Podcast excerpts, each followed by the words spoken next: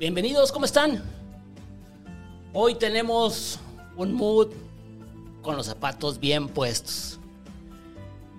La experiencia de vida de una compañía y el rasgo que va dejando tras las pisadas es bien importante. De las primeras pisadas a darle el seguimiento a las nuevas pisadas y los nuevos ojos es la transformación que veremos el día de hoy. Pero antes de presentarles a nuestro invitado, vamos con lo siguiente.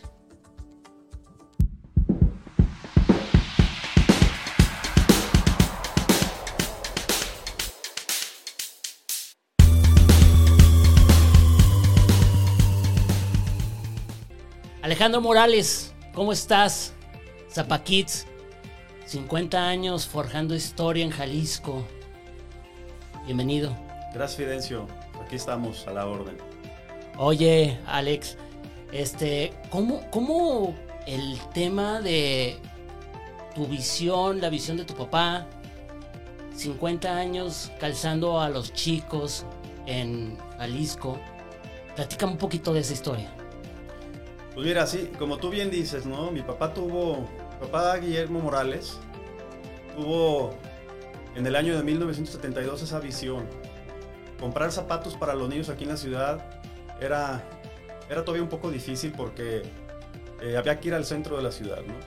Eh, había que desplazarse. Guadalajara estaba teniendo también una especie de boom de colonias nuevas que se estaban desarrollando en terrenos lejanos al centro de la ciudad. Entonces, nace la idea de mi papá de tener una tienda más céntrica a estas colonias nuevas para que facilitara más a los papás el no tener que perder tanto tiempo ni por los zapatos de los niños. Entonces se funda la primera tienda infantil porque así, así fue como iniciamos una zapatería 100% enfocada en puro zapato de niño este, en la calle de Chapultepec en el año de 1972. Oye Alejandro, pero no se quedaron ahí, les tocó abrir uno de los íconos más grandes de Guadalajara, la primera plaza comercial que entiendo en México y en muchos lados de Latinoamérica. Sí, pues mira, también con la llegada de estos, con la llegada de estos centros o de estas colonias, también eh, se fueron desarrollando, eh, pues ahora sí que para la época era un modelo muy innovador. Era un, pues ahora sí que un formato comercial que no se conocía aquí en el país. Y se funda también Plaza del Sol. Plaza del Sol es el primer centro comercial y en su momento fue el más grande de América Latina. Y este, inclusive también pues, se rompió con ese tabú de que la gente pues, tenía que a lo mejor cambiar un poquito el hábito de costumbre de ir al centro para visitar ahora el centro de la ciudad, para visitar ahora estos, pues, estos este, centros comerciales. ¿no? Entonces, mi papá en ese momento también eh, se arriesga le apuesta al formato y empezamos también a abrir tiendas dentro de los centros comerciales conforme aquí se vayan, se, iban desarrollando aquí en la ciudad. Cambiar por completo y encontrar un nicho de mercado, una oportunidad. Eh, creo que siempre ha sido uno de los de las claves de Zapakits.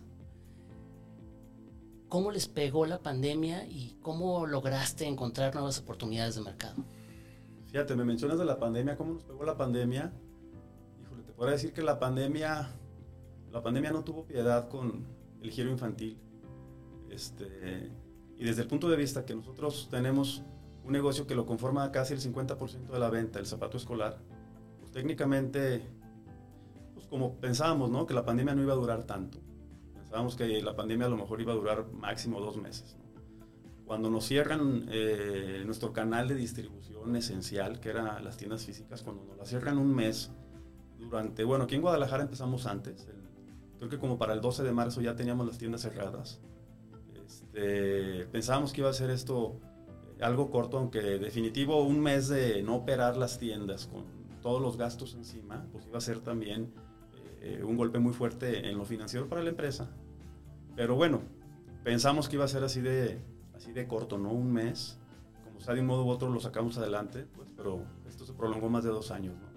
Entonces, cuando tenemos más de dos años sin vender zapato escolar, pero de lo, cual dentro de esos dos años, los centros comerciales estuvieron cerrados tres, tres meses por ahí, ¿verdad? Después abrimos de forma parcial, ¿verdad? Después hubo un tiempo donde los horarios entre semana eran, eran más reducidos, estábamos trabajando de 11 a 7.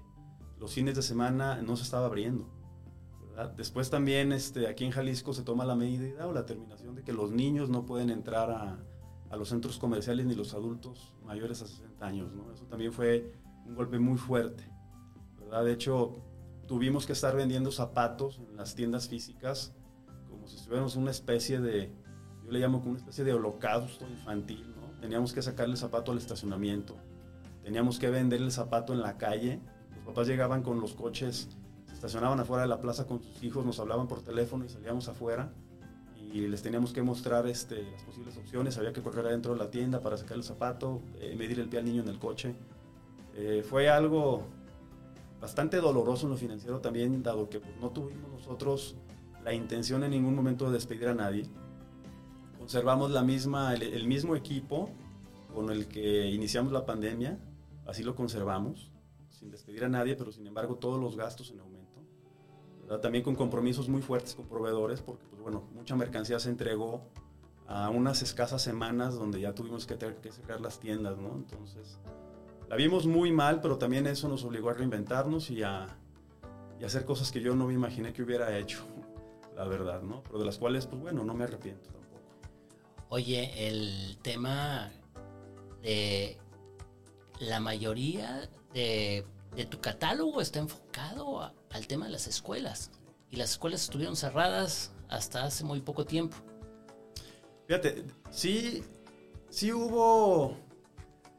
Fue, fue también un tema súper difícil, el tema de que los colegios estuvieran cerrados, ¿no? Yo que tengo tres, tres hijas y que me tocó ver eh, cómo tuvieron que adaptarse a una nueva realidad, ¿no? Y, y- estar, digamos, en una etapa donde para ellos es muy importante a lo mejor la, el grupo de amigas y todo.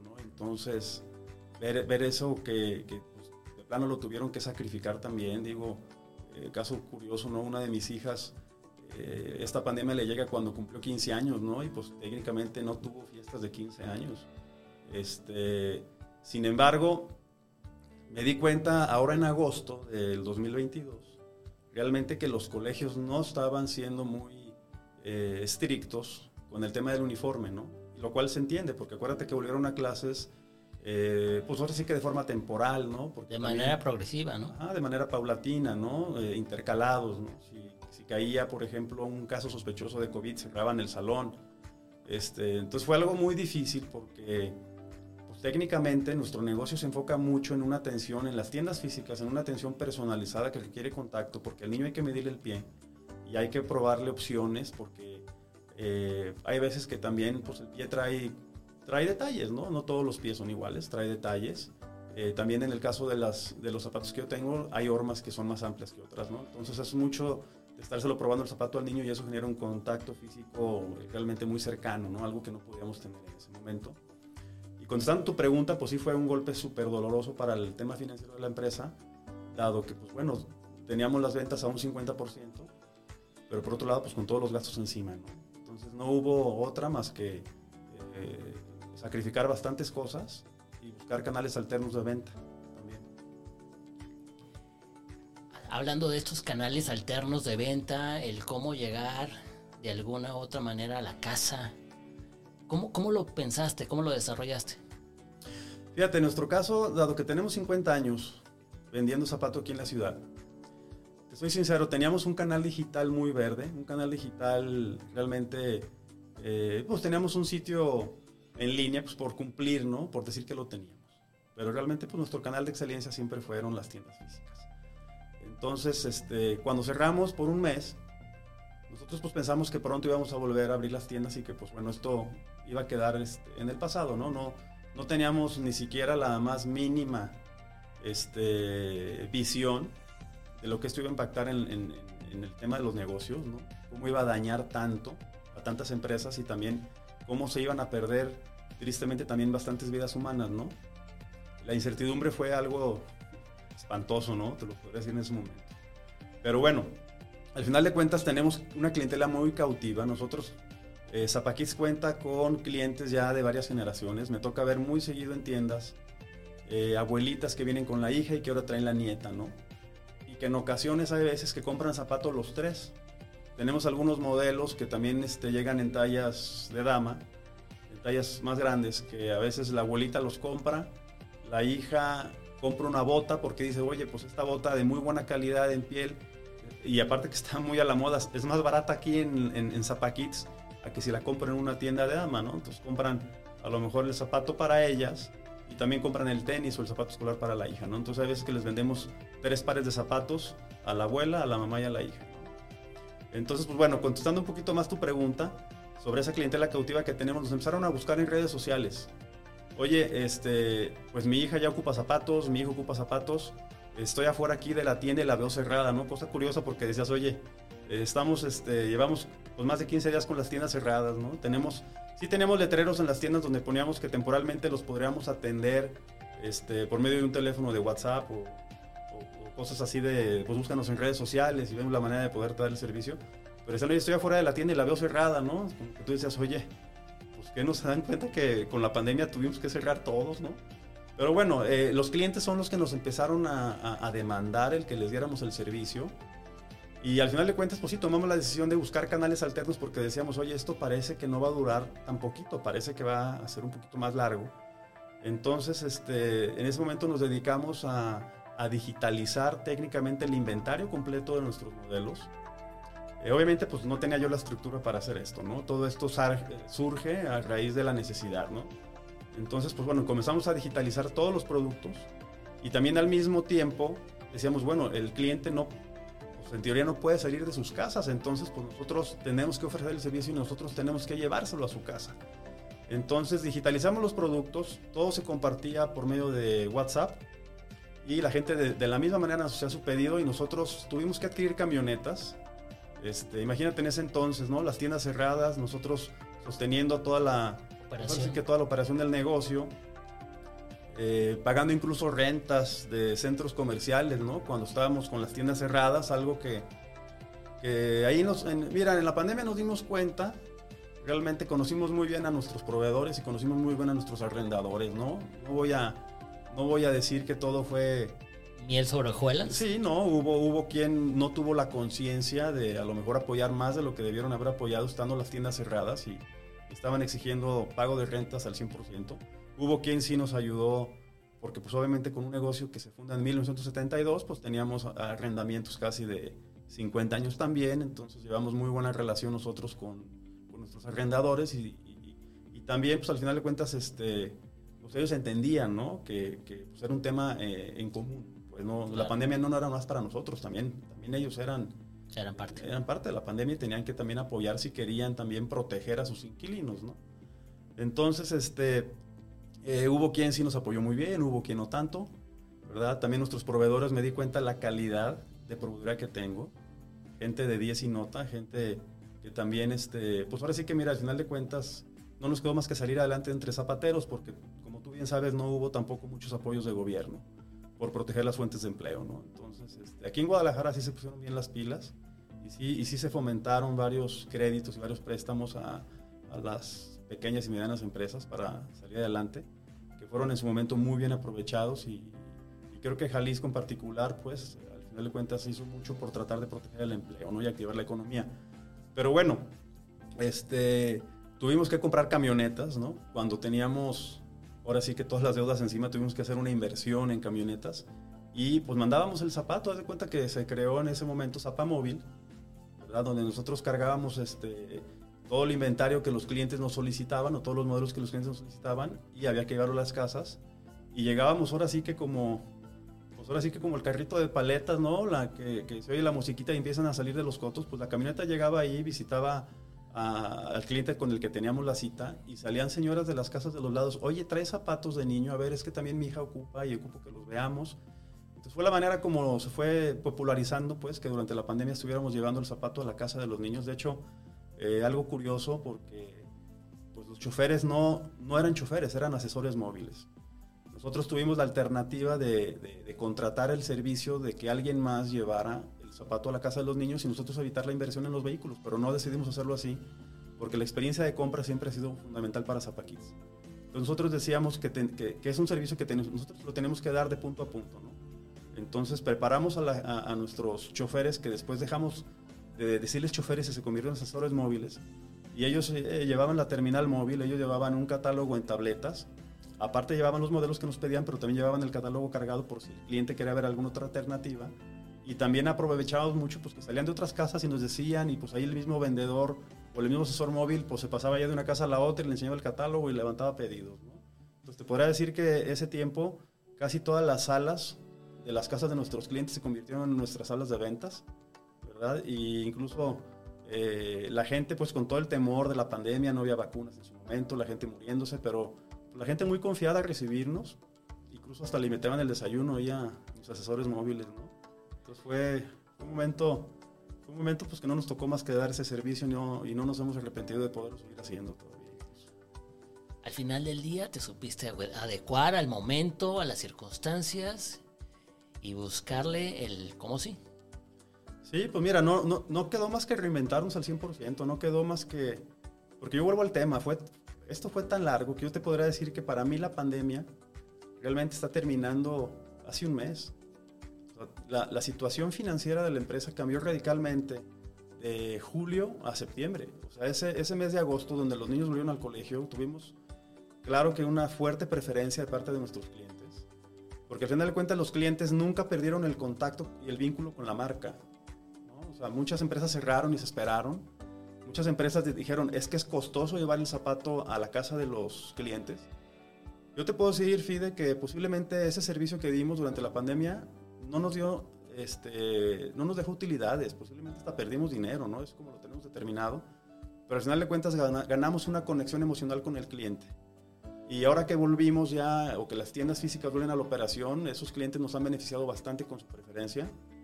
Y, este, pues mira, es el mismo caso también con la proveeduría. ¿no? Nosotros eh, en su momento determinamos también eh, cuidar lo más que se pudiera eh, a nuestros proveedores.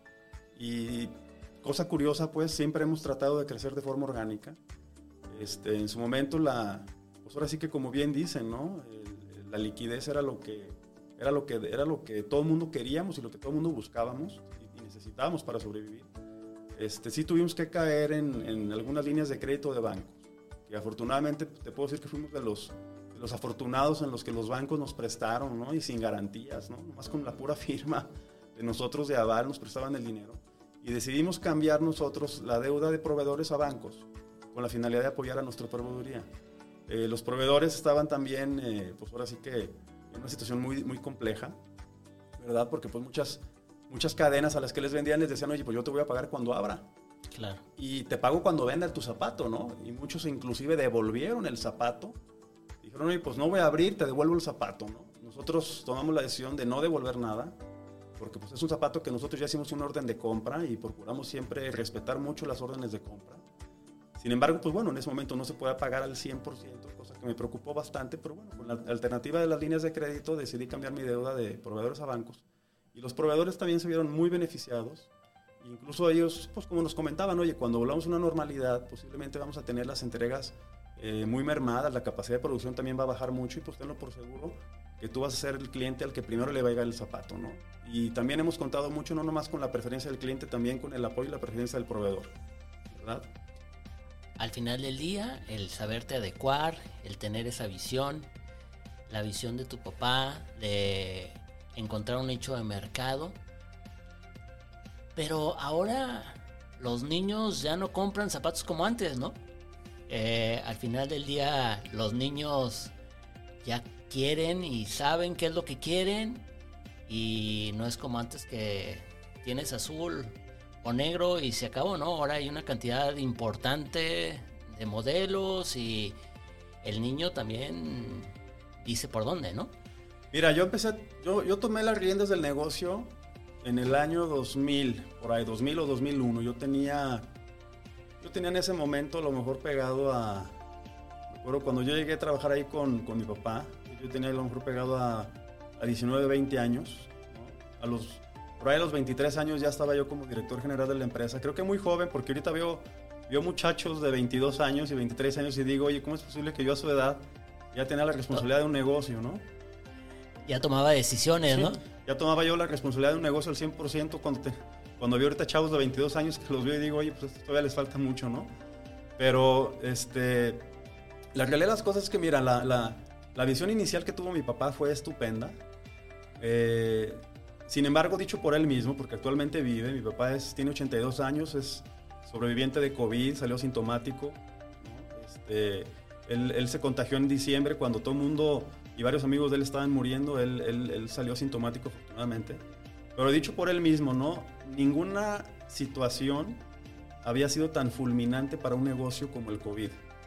Dice, las devaluaciones de, de López Portillo, de Echeverría, etcétera, pues claro que obviamente pegaban durísimo en la economía, pero sin embargo, este, eh, fueron obviamente pues, temas súper complicados, pero él, dicho por él, ninguna como esta, porque está pegado en lo financiero, ha pegado también en lo, en lo pues ahora sí que en el tema de sanitario, y ha sido una crisis a nivel mundial, una crisis local. Entonces el, el, el COVID fue brutal y yo creo que referente a la visión, miran, pues no nos quedó más que también buscarle la manera de sacar el mayor provecho. Como dicen todas crisis, pues es una palabra muy trillada, todas las crisis también traen oportunidades. Yo quiero pensar que para nosotros esta crisis nos ayudó mucho a, a reinventarnos. No te voy a decir que partimos de cero, ya tenemos una estructura bastante sólida, pero al menos en lo que son los canales digitales, que es parte de lo que se acelera muchísimo con esta, pues, con esta transición del, del, COVID, es donde sí no nos ha tocado más que eh, meternos al 100% y afortunadamente estamos, estamos siendo muy exitosos en la venta en línea y pasamos después de la pandemia de ser una empresa que nomás vendía zapato eh, de forma física en la ciudad a ser una empresa que está vendiendo zapato a todo México en los canales digitales y que estamos mandando zapato hasta regiones de la República que yo ni siquiera sabía que existían, de los cuales también hay paqueterías que hasta se la piensan en entrar. Pero para nosotros sí fue una transformación realmente brutal lo que ha sido la pandemia y estamos tratando de sacar el mayor provecho de, lo que, de las oportunidades que la pandemia trae también. Oye, el tema de la moda, ¿qué, qué tanto pega la parte digital eh, a la parte tienda en física en cuanto a moda? Mira, también volvemos al tema, ¿no? Hace 20 años, o un poquito más de 20 años, pues, este, si tú veías un muestrario infantil, eran muy, eran muy compactos, eran muy, pues eran muy pequeños y como tú bien dices, eh, negros, blancos, a lo mejor rosas y ya, párale de contar, ¿no? Ahora tú ves unos muestrarios infantiles tan complejos, ¿verdad? Con tantas aplicaciones, con, tanta propuesta de moda, que también eso es, al final de cuentas, es un tema bastante delicado en nuestro negocio.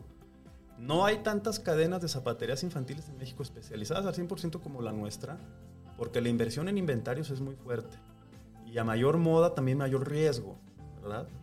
Entonces, este, hay que considerar también algo, que poner una zapatería de dama y caballero requiere eh, una cantidad pues, mucho menor a una infantil por el tema de las corridas, ¿no?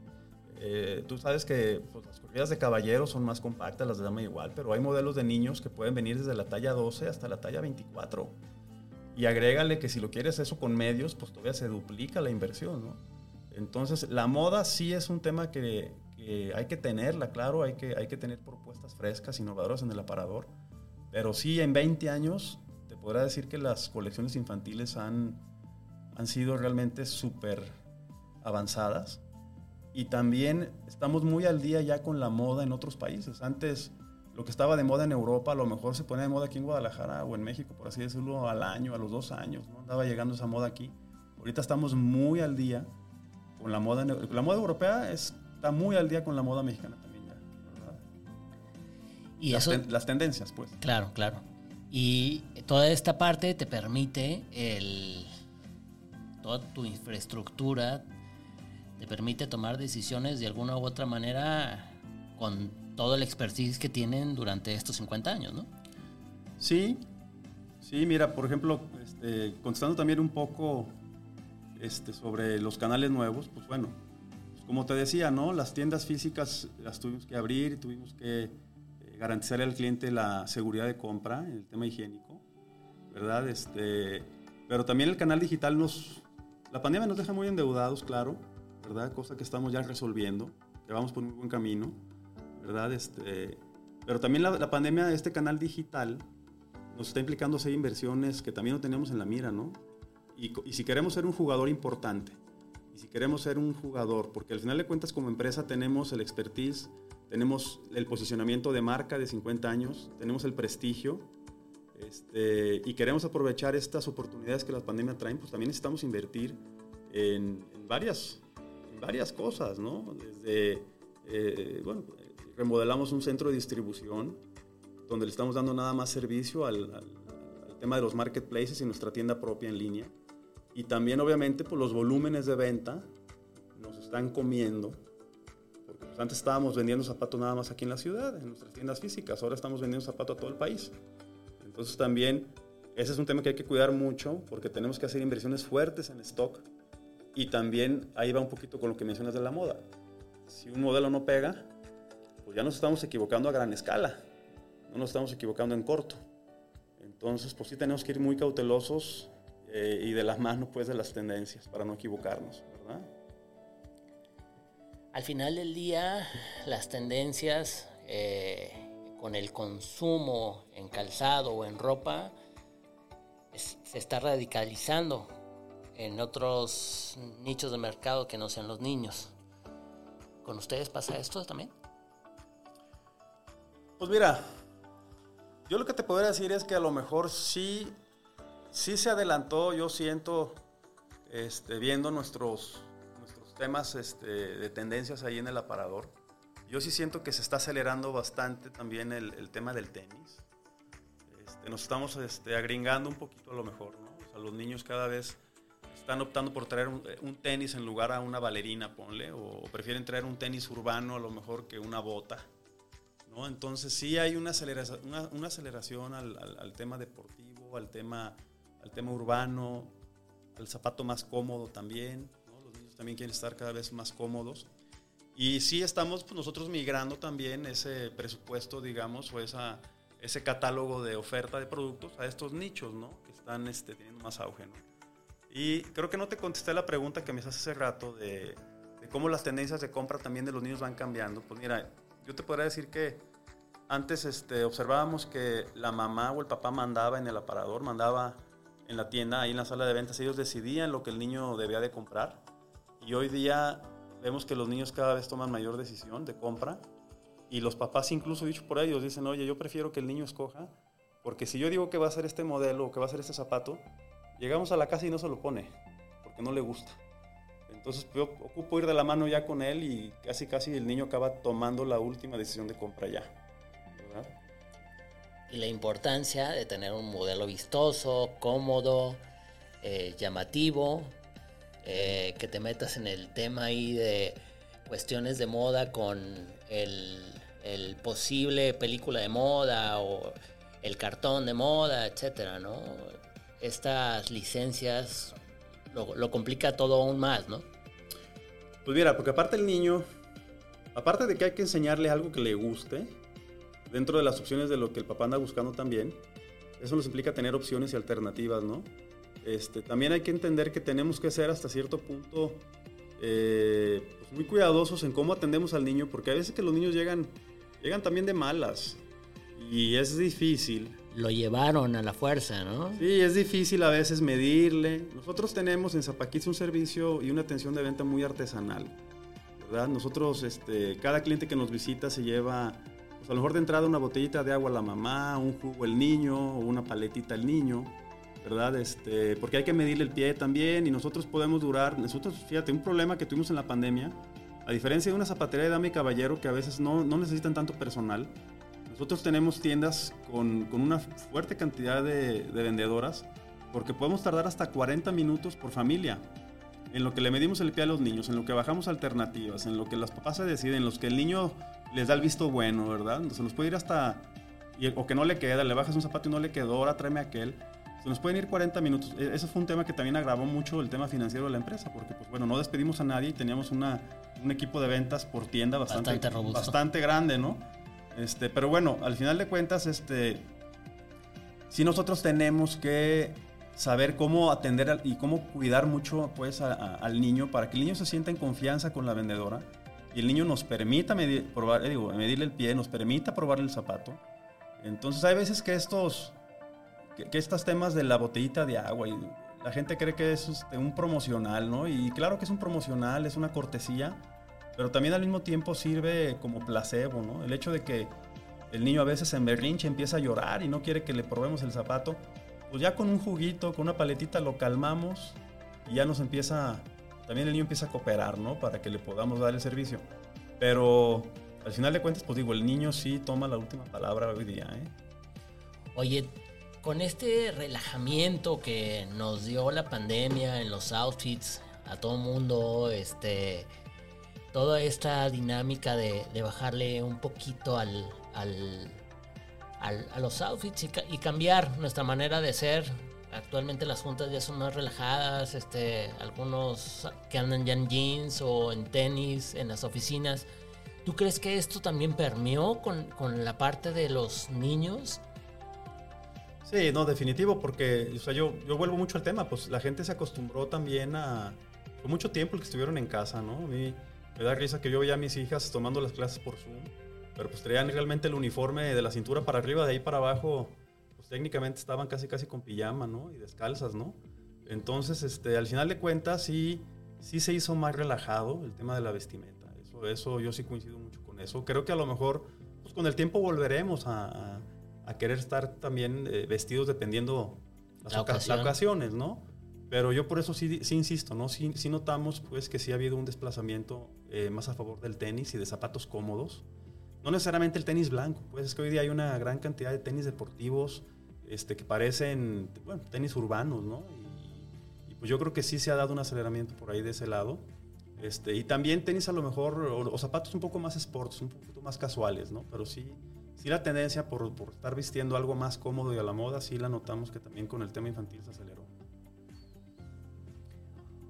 Definitivamente tienes una, un gran potencial, un mercado muy interesante, un mercado que sabe lo que quiere, en el momento que quiere, y me imagino que la labor de llevar estas estrategias a piso y a su vez a los pies de cada uno de estos pequeños que tienen tu calzado es un reto muy interesante. Pues sí, fíjate, sí, y, más que nada porque ahora también estamos pasando de ser una empresa que antes se basaba mucho a la estacionalidad de las temporadas, ¿no? Teníamos una presencia meramente aquí en la ciudad de Guadalajara. Este, aquí llueve ciertos meses, hace frío ciertos meses, cierto calor ciertos meses. Pero ahora que estamos ofreciendo una propuesta de, de modelaje eh, para toda la república del país, pues bueno, hay zonas donde todo el año se vende la sandalia, hay zonas donde todo el año también se vende la bota porque hace frío. Entonces eso nos está obligando también a tener un catálogo más, este, más robusto. Más robusto y más acorde a, todas las temporadas del año. Pero sí, definitivamente este, sí nos estamos tratando de adecuar mucho a, las nuevas formas de vender. Te podría decir que las tiendas físicas no, no sufrieron mayor evolución más que eh, un tema posiblemente eh, estamos adaptando a lo mejor eh, un tema más de tecnología dentro de las tiendas físicas. Estamos este, metiendo kioscos donde el cliente puede también consultar un catálogo más robusto que tenemos en línea. Pero también este, estamos tratando de hacer una fusión de lo mejor de los dos mundos, ¿no? Lo mejor de lo digital lo estamos tratando de llevar también a las tiendas físicas para que tengan una, pues una interacción también más digital dentro de la tienda física y eso es algo que yo noto que también estamos este, fortaleciendo en tiendas y que está teniendo buena, aceptación, ¿no? Antes, eh, a lo mejor estos kioscos que poníamos a las mamás les daba miedo tocarlos, ¿no? Y ahora ya vemos que las mamás se acercan con confianza, le mueven, checan. Eh, y cosa curiosa, también los niños. Los niños se acercan a los kioscos y empiezan a picarle. Luego saben moverle más que nosotros. No, eso es un hecho, ¿verdad? Hay veces que los niños ahí andan picándole, ya no sabemos ni a qué le picaron, pero ya andan casi casi ahí haciendo este, bajando otras páginas, ¿no? Los niños, ¿no? Y es cosa curiosa, ahí casi casi están viendo los TikToks ahí en, los kioscos, ¿no? Pero sí, ese es un tema que en las tiendas físicas estamos tratando de reforzar mucho, ¿no? Hacer una fusión entre lo digital con lo físico para ofrecer una mejor experiencia de venta en el punto físico. Alejandro, muchísimas gracias por tu presencia. Eh, creo que nos abriste mucho el para, el, nuestro paradigma en cuanto a la moda, a lo que está pasando en el mercado. Y pues mínimo esperamos otros 50, 100. Eh, ¿De vida? Fíjate, como cosa curiosa, Fidencio. Este, es una empresa que, que ya ha tenido, eh, pues ya tiene generaciones, con 50 años ya ha habido generaciones, ha habido muchas personas que han trabajado con nosotros, que ya también se han este, jubilado, ha habido muchas personas, tanto familiares como no familiares, que han también participado en la, dirección del negocio, ¿no? Y ahora que yo tengo, que la pandemia me cae a mí, en, bajo mi mando, yo decía, y que estamos cumpliendo 50 años casualmente en el 2022, yo decía, ¿cómo va a ser posible que que este negocio no vaya a cumplir 50 años por culpa de la pandemia y que sea a mí al que me toque tener que cerrarlo por condiciones tan adversas como una pandemia, ¿no? Entonces yo creo que ese fue el principal motivador, ¿no? De decir, la, tenemos que sacar adelante y tenemos que sobrevivir porque queremos, pues como tú bien dijiste ahorita, 50 eh, años más, 100 años más, no sé, no sé, pero queremos que sea una empresa pues bastante longeva, ¿no? Que siga dándose gran servicio que ofrecen los puntos de venta, que también estamos por ser una, un fuerte competidor y un fuerte protagonista en el tema digital, en la venta digital, este, por medio de nuestros canales este, eh, propios de venta en línea y también por medio de los marketplaces en los que estamos participando. Entonces yo espero que duremos muchos años más y referente a otra pandemia, pues que no vuelva a haber o que al menos sea cada 100 años, porque ya ves que la historia ha dicho que por medio de cada 100 años estas pandemias llegan, ¿no? Entonces 100 años por lo menos que nos dé chance a la pandemia de estar viviendo en paz. De ponernos al día por lo menos. Así es. Alejandro, muchísimas gracias. Te agradezco mucho. Un testimonio de vida, generación tras generación. Muchas gracias. Próximo miércoles, 7 de la noche. Gracias.